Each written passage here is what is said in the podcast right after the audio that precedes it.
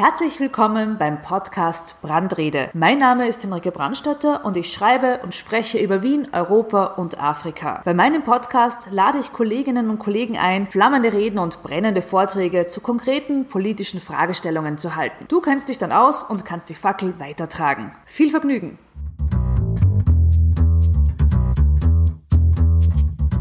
Herzlich willkommen im Club Rosé, dem Ort für gepflegten Diskurs. Ich habe den Club Rosé spontan vor einigen Wochen gegründet, als mir Unterstützer den Schlüssel zu ihrem Weinlager in die Hand gedrückt haben mit den Worten Mach was draus. Als erste Veranstaltungsreihe gibt es im laufenden Europawahlkampf sogenannte Europa-Briefings. Zu diesen Europa-Briefings lade ich Expertinnen und Experten ein, die zu einer konkreten Fragestellung einen Vortrag halten und so in diesem Getöse und Geschrei, das uns umwogt, einen ruhigen, fundierten Überblick geben. Heute ist der Club Rosé besonders voll. Die Menschen zwängen sich zwischen Weinkisten und Fässern, denn Irmgard Gries ist zu Gast. Die ehemalige Höchstrichterin, nunmehrige Nationalratsabgeordnete und NEOS Allianzpartnerin erläutert diesmal ihre Gedanken und Vorstellungen zur europäischen Demokratie. Welche Reformen braucht es, um unsere demokratischen Errungenschaften zu schützen? Und wie sollen wir mit illiberalen Demokratien umgehen? Viel Vergnügen beim Zuhören.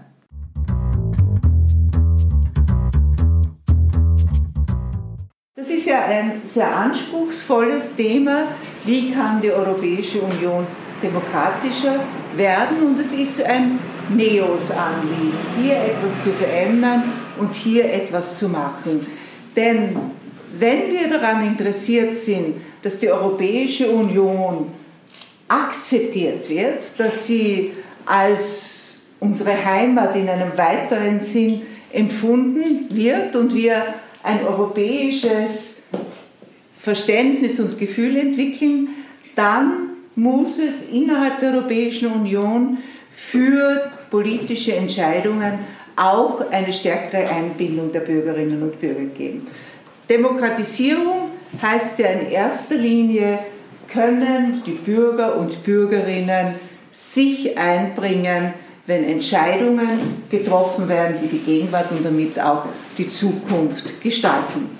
NEOS hat da ganz konkrete Vorschläge und zwar sagt NEOS, das Europäische Parlament, das ja durch den Vertrag von Lissabon bereits gestärkt wurde, muss weiter gestärkt werden und eine wichtige Maßnahme wäre auch ein Initiativrecht des Parlaments. Das heißt, dass Abgeordnete, Gruppen von Abgeordneten einen Antrag einbringen könnten, dass ein bestimmtes Gesetz erlassen wird. Das ist jetzt nicht möglich. Gesetzesvorschläge kommen von der Kommission oder über den Europäischen Rat, aber das Parlament hat kein Initiativrecht. Also das Parlament soll in diesem Punkt gestärkt werden. Das Zweite, was jetzt in Bezug auf das Parlament wichtig ist, wenn das ein wirklich europäisches Parlament sein soll, muss es eigentlich auch europäische Listen geben. Also Parteien, die in ganz Europa kandidieren. Solange das nämlich Abgeordnete sind, die von nationalen Parteien kandidiert werden, müssen ja immer auf europäischer Ebene Fraktionen gebildet werden, damit diese Parteien irgendetwas gestalten können. Weil eine Partei wie NEOS oder auch eine Partei, die von mir aus 20 Abgeordnete ins Europäische Parlament mit über 700 Abgeordneten entsendet, kann ja noch nichts bewirken. Nicht, sondern man muss sich mit anderen Parteien aus anderen Ländern zusammenschließen, so wie NEOS das macht mit alle ist Mitglied dieser liberalen Parteienfamilie. Aber das Ziel muss sein, europäische Listen zu machen. Da gibt es auch schon Vorarbeiten. Also ich wurde auch schon mal gefragt, ob ich in so eine Kommission gehe. Also das war vor meinem politischen Engagement, die beurteilt, ob Parteien extremistisch sind und daher eigentlich nicht zugelassen werden sollen. Ich weiß nicht, ob diese Kommission sich dann konstituiert hat oder nicht, aber jedenfalls, da gibt es schon Bestrebungen. Also eine stärkere Position des Parlaments, europäische Parteien und europäische Listen, das würde schon viel dazu beitragen, dass Europa und das Europäische Parlament stärker in der Bevölkerung verankert wird.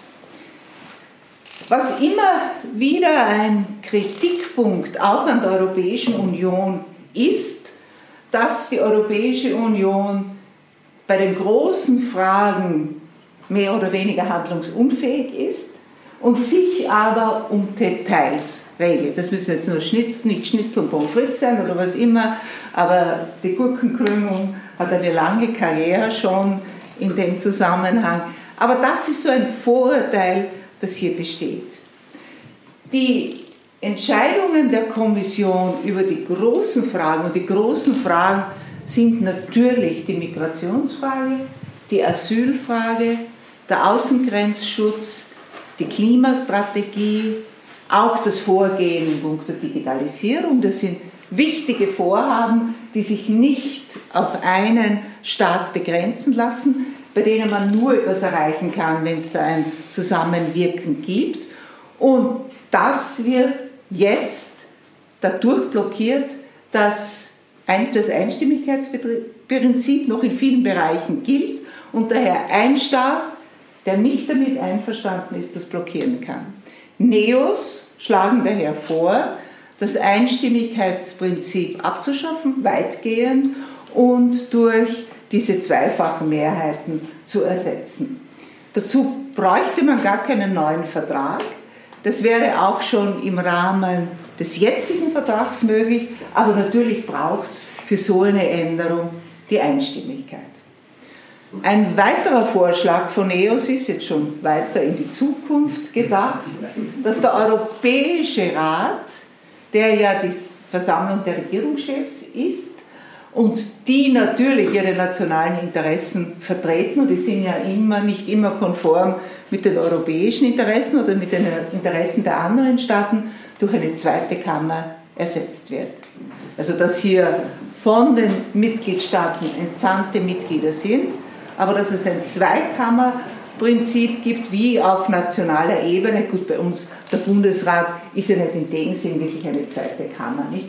Aber in anderen Parlamenten ist das so, dass wirklich hier zwei Kammern sind, die am Gesetzgebungsprozess beteiligt sind. Also das sind strukturelle Änderungen, die NEOS vorschlagen und die uns dem Ziel näher bringen sollen, eine stärkere Vergemeinschaftung zu erreichen und allalong so etwas zu schaffen wie die Vereinigten Staaten von Europa. Das geht nicht von heute auf morgen. Das wird sicher länger brauchen.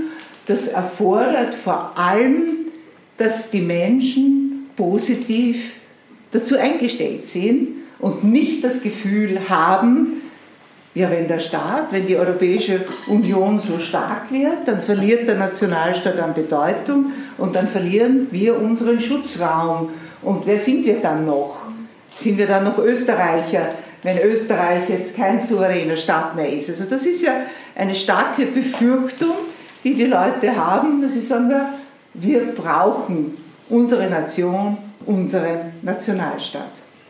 Daher glaube ich, dass tiefgreifende Veränderungen auf europäischer Ebene nur dann erfolgreich sein werden, wenn man die Menschen einbindet. Und die Frage ist natürlich, wie soll man das machen? Was könnte, was könnte man tun? Und da gibt es ein sehr gutes Modell, das auch auf die europäische Ebene übertragen werden könnte. Und zwar hat Irland einen Bürgerrat eingerichtet, und zwar bereits zweimal. Das erste Mal, diese Citizen Assembly, oder hat damals noch ein bisschen anders geheißen, hatte das erste Mal die Aufgabe zu beurteilen, ob die Verfassung, die irische Verfassung in bestimmten Punkten geändert werden soll. Die irische Bürgerversammlung, die hat darüber beraten, ob das Abtreibungsverbot in Irland, ein generelles Abtreibungsverbot, ob das abgeschafft werden soll. Und das zweite Mal, als wieder eine Bürgerversammlung konstituiert wurde, die hatte verschiedene Themen und eines dieser Themen war zum Beispiel, wie kann Irland ein Vorreitender in der Klimapolitik werden? Was tun wir, um die, das Pflegesystem so zu organisieren, dass es zukunftsfähig ist. Das Besondere an dieser Bürgerversammlung sind nicht die Themen, das Besondere an der Bürgerversammlung ist die Zusammensetzung. Und zwar diese Bürgerversammlung setzt sich aus 99 Bürgerinnen und Bürgern zusammen und diese Bürger und Bürgerinnen spiegeln in der Zusammensetzung die Zusammensetzung der Gesellschaft wider. Also es sind junge, alte, Männer, Frauen, Angestellte, Selbstständige, so wie das in der Gesellschaft ist. Da gibt es einen Algorithmus, der das auswählt und die Menschen werden so ausgewählt wie die Schöffen bei uns. Ja, es ist wie eine Bürgerpflicht. Schöffen werden ja auch nach dem Zufallsprinzip ausgewählt. Und diese Bürgerversammlung, diese 99 Bürgerinnen und Bürger, hat sich an einem Wochenende im Monat immer getroffen und hat über die jeweiligen Themen, also eins nach dem anderen, beraten. Gleichzeitig waren Expertengremien eingesetzt, die diese Bürgerversammlung beraten haben, also die den Sachverhalt, den notwendigen, aufgearbeitet haben. Dazu ist auch noch gekommen, dass die Fragen im Einzelnen und die Diskussionsthemen strukturiert wurden. Das heißt, die Bürgerversammlung hat jetzt sich nicht einfach nur zusammengesessen und haben über irgendetwas geredet, sondern das war ein Prozedere, das durchorganisiert war und das dann auch dazu geführt hat, dass Empfehlungen zustande gekommen sind, die an das irische Parlament abgegeben wurden. Und das irische Parlament hat dann entschieden, ob dieser Empfehlung gefolgt wird. Beim Abtreibungsverbot war das so, dass empfohlen wurde, eine Lösung wie unsere Fristenlösung, und dann war, die hat die meisten Stimmen gehabt, dann eine andere Lösung, die noch zu einem späteren Zeitpunkt einen Schwangerschaftsabbruch ermöglicht und so. Also verschiedene Varianten. Das irische Parlament hat abgestimmt, hat dann eine Variante ähnlich unserer Fristenlösung ausgewählt und dann gab es eine Volksabstimmung. Und Irland hat auf diese Weise, ohne dass es jetzt zu einer Spaltung der Gesellschaft gekommen wäre, hat das Abtreibungsverbot aufgehoben. Genauso war es bei der gleichgeschlechtlichen Ehe. Irland war einer der ersten europäischen Staaten, die die gleichgeschlechtliche Ehe eingeführt haben, ein ganz katholisches Land. Und das ist in Irland auch ohne Proteste der Bevölkerung abgelaufen. Das gleiche in Frankreich, da ist das dekretiert worden, hat ja zu Demonstrationen geführt seinerzeit. Also das heißt, diese Bürgerversammlung, eine Bürgerversammlung ist aus mehreren Gründen ein guter Weg, die Bevölkerung einzubinden. Das erste ist, es ist wirklich, die Bevölkerung ist in ihrer Zusammensetzung repräsentiert. Also das Parlament ist ja nicht eine, ist ja nicht ein Spiegel der Bevölkerung. Da gibt es mehr Beamte, mehr Interessenvertreter als sonst in der Bevölkerung. Das zweite ist, dass diese Bürgerversammlung ihre Beschlüsse aufgrund von Fakten beschließt oder erfasst. Das heißt, die werden von Experten informiert, die haben eine andere Grundlage. Sonst ist das ja mehr oder weniger, nicht gerade nach dem Zufallsprinzip, aber doch, nicht, mehr werden Meinungen, werden mit Fakten verwechselt oder wie immer, nicht? Aber das ist eine Grundlage, auf der dann eine Empfehlung beruht. Und das Dritte ist, diese Bürgerversammlung hat alle Beratungen im Internet gestreamt. Das heißt, die Menschen konnten sich beteiligen, konnten das verfolgen und damit gelingt es, die Bevölkerung einzubinden. In Irland hat das sehr, sehr gut funktioniert. Und die Frage ist natürlich, geht es auch anderswo? Wir haben in Österreich, in Vorarlberg, Versuche mit Bürgerräten, wo in den Gemeinden Bürgerräte eingesetzt sind. Die Erfahrungen sind da gemischt, aber wir haben nirgendwo ein Projekt, das so groß aufgesetzt ist. Es wäre aber durchaus möglich, das auch auf europäischer Ebene zu machen. In Deutschland wird das jetzt auch gemacht werden, so ein Bürgerrat. Auch auf europäischer Ebene in den einzelnen Mitgliedstaaten zusammen mit Vertretern aus den einzelnen Mitgliedstaaten so einen Bürgerrat einzusetzen und damit zu erreichen, dass diese Themen, die entscheidend sind für die Weiterentwicklung der Europäischen Union, unter Einbeziehung der Bevölkerung auf einer Grundlage diskutiert werden, die wirklich über die Folgen der einen und der anderen Entscheidung aufklärt. Was der Fehler sonst bei Bürgerbefragungen oder bei Abstimmungen ist, wenn Sie an die Brexit-Abstimmung denken, da werden die Menschen gefragt, wollen wir die EU verlassen oder nicht, aber die Folgen, die daraus kommen, wenn für den Brexit gestimmt wird, wie in dem Fall, die sind ja völlig unklar. Weiß ja kein Mensch, ja, wie geht das, was folgt daraus, nicht? Wogegen, wenn ich einen solchen Diskussionsprozess habe, dann ist den Menschen klar oder kann ihnen klar gemacht werden, was daraus folgt.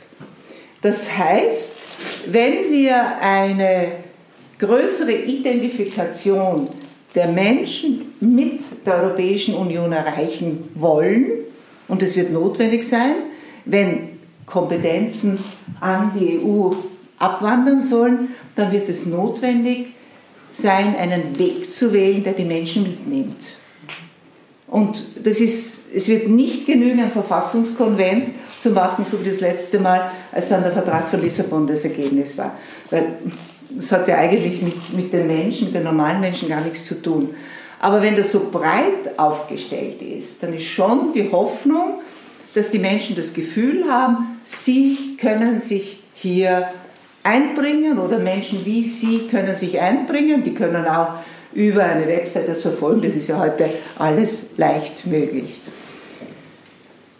Das andere, was glaube ich absolut notwendig ist, um eine europäische Demokratie zu stärken, um eine lebendige Demokratie zu haben, ist auch die Stärkung der Zivilgesellschaft.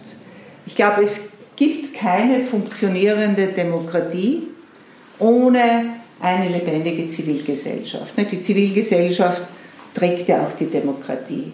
Und Zivilgesellschaft in diesem Sinn meint jetzt nicht bloß das Ehrenamt, dass sich Menschen engagieren, das ist gut und wichtig, aber Zivilgesellschaft in dem Sinn meint, dass die Menschen sich als Bürger und Bürgerin verstehen, der ein Interesse daran hat, was in diesem Staat geschieht, der bereit ist, sich einzubringen, der bereit ist, sich zu informieren, der bereit ist, über Fragen nachzudenken und diese Fragen zu diskutieren, sodass eine Beteiligung der Bevölkerung entsteht, dass das Gefühl entsteht, das betrifft uns alle. Die Menschen haben ja oft das Gefühl, na Politik, das ist etwas, geht mir gar nichts an. Ja? Das machen die da, oben besser oder schlechter wie immer.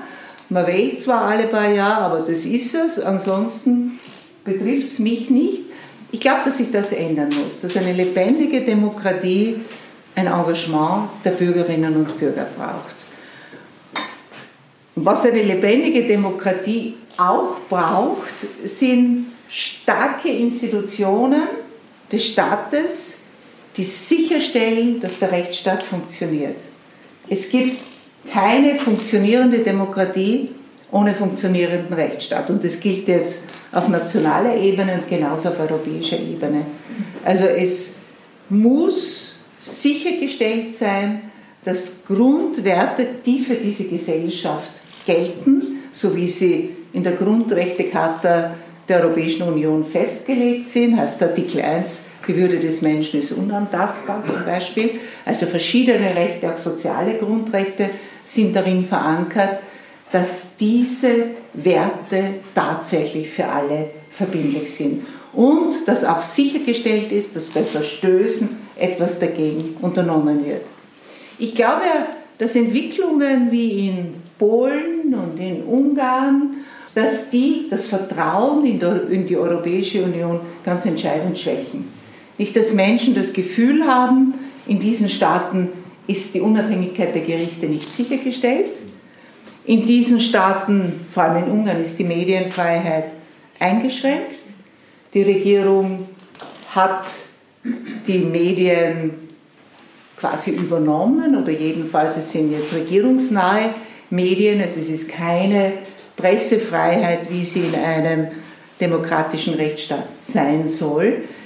Wenn das folgenlos bleibt, schwächt das natürlich auch das Vertrauen in die Europäische Union.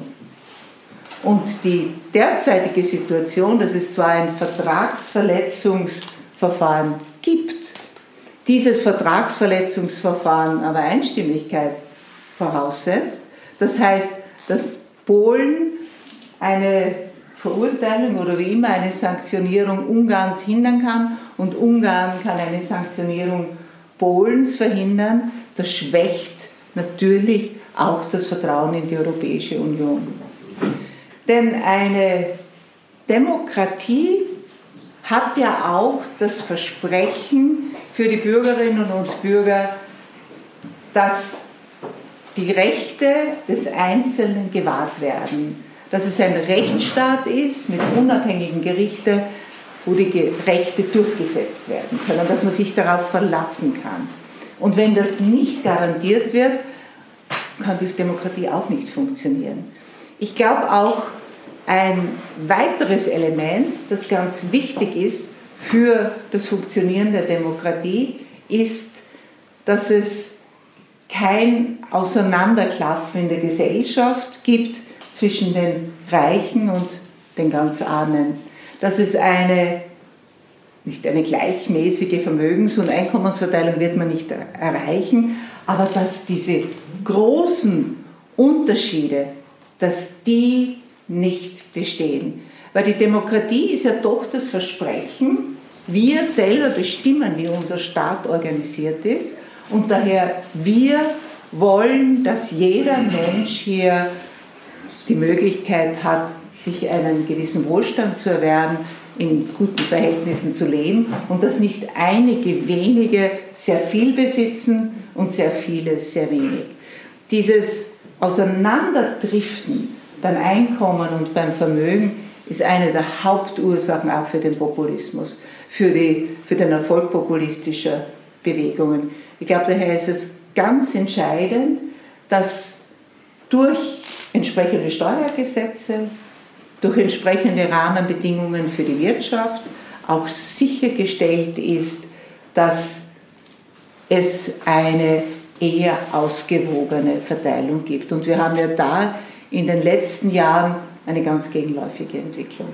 Nicht, wenn Sie sich anschauen, wie sich die Gehälter von Managern im Vergleich zu den Gehältern von einfachen Bediensteten und Unternehmen entwickelt haben, dann ist das heute ein Vielfaches, was ein CEO eines Unternehmens verdient, im Vergleich zu dem, was das noch vor 30 oder 40 Jahren war.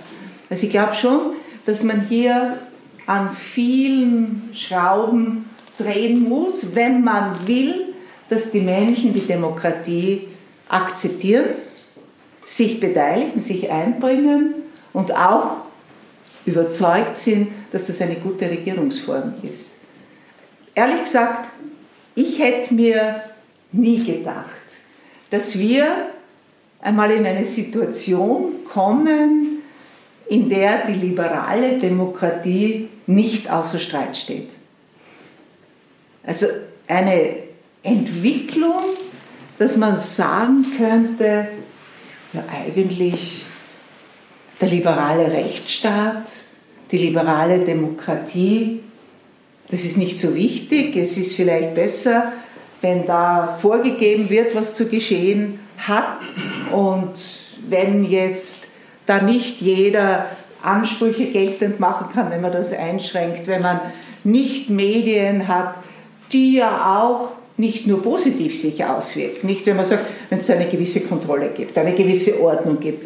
Ich hätte mir das nicht gedacht, dass eine Phase kommen könnte, dass viele Menschen meinen, also ein nicht so kleiner Teil der Bevölkerung, es wäre eigentlich ganz gut, so eine straffe Ordnung, eine gewisse Gleichschaltung. Und da, da das, glaube ich, extrem nachteilig ist für uns alle, wenn wir in einem solchen Staat leben, wenn es da einen Rückbau der Rechte und der Grundfreiheiten gibt, die über, ja, jetzt sind schon fast einige Jahrhunderte erworben wurden. Ich glaube, daher muss man auch alles tun, dass die Demokratie auch das halten kann, was sie verspricht. Und da ist viel auf nationaler Ebene zu tun, aber auch auf europäischer Ebene. Und nur eine Veränderung der Institutionen wobei schon schwer sich vorzustellen ist, dass überhaupt dazu kommt, reicht nicht aus. Ne? Ich glaube, man muss die Menschen mitnehmen und man kann die Menschen nur mitnehmen, wenn man ihnen zeigen kann, was das für ihr Leben bedeutet. Und dass es für ihr Leben besser ist, wenn es eine lebendige Demokratie gibt und wenn es einen Rechtsstaat gibt, dass das eben ein Vorteil ist und eher die Möglichkeit schafft, also sein Leben selber zu gestalten. Vielen herzlichen Dank.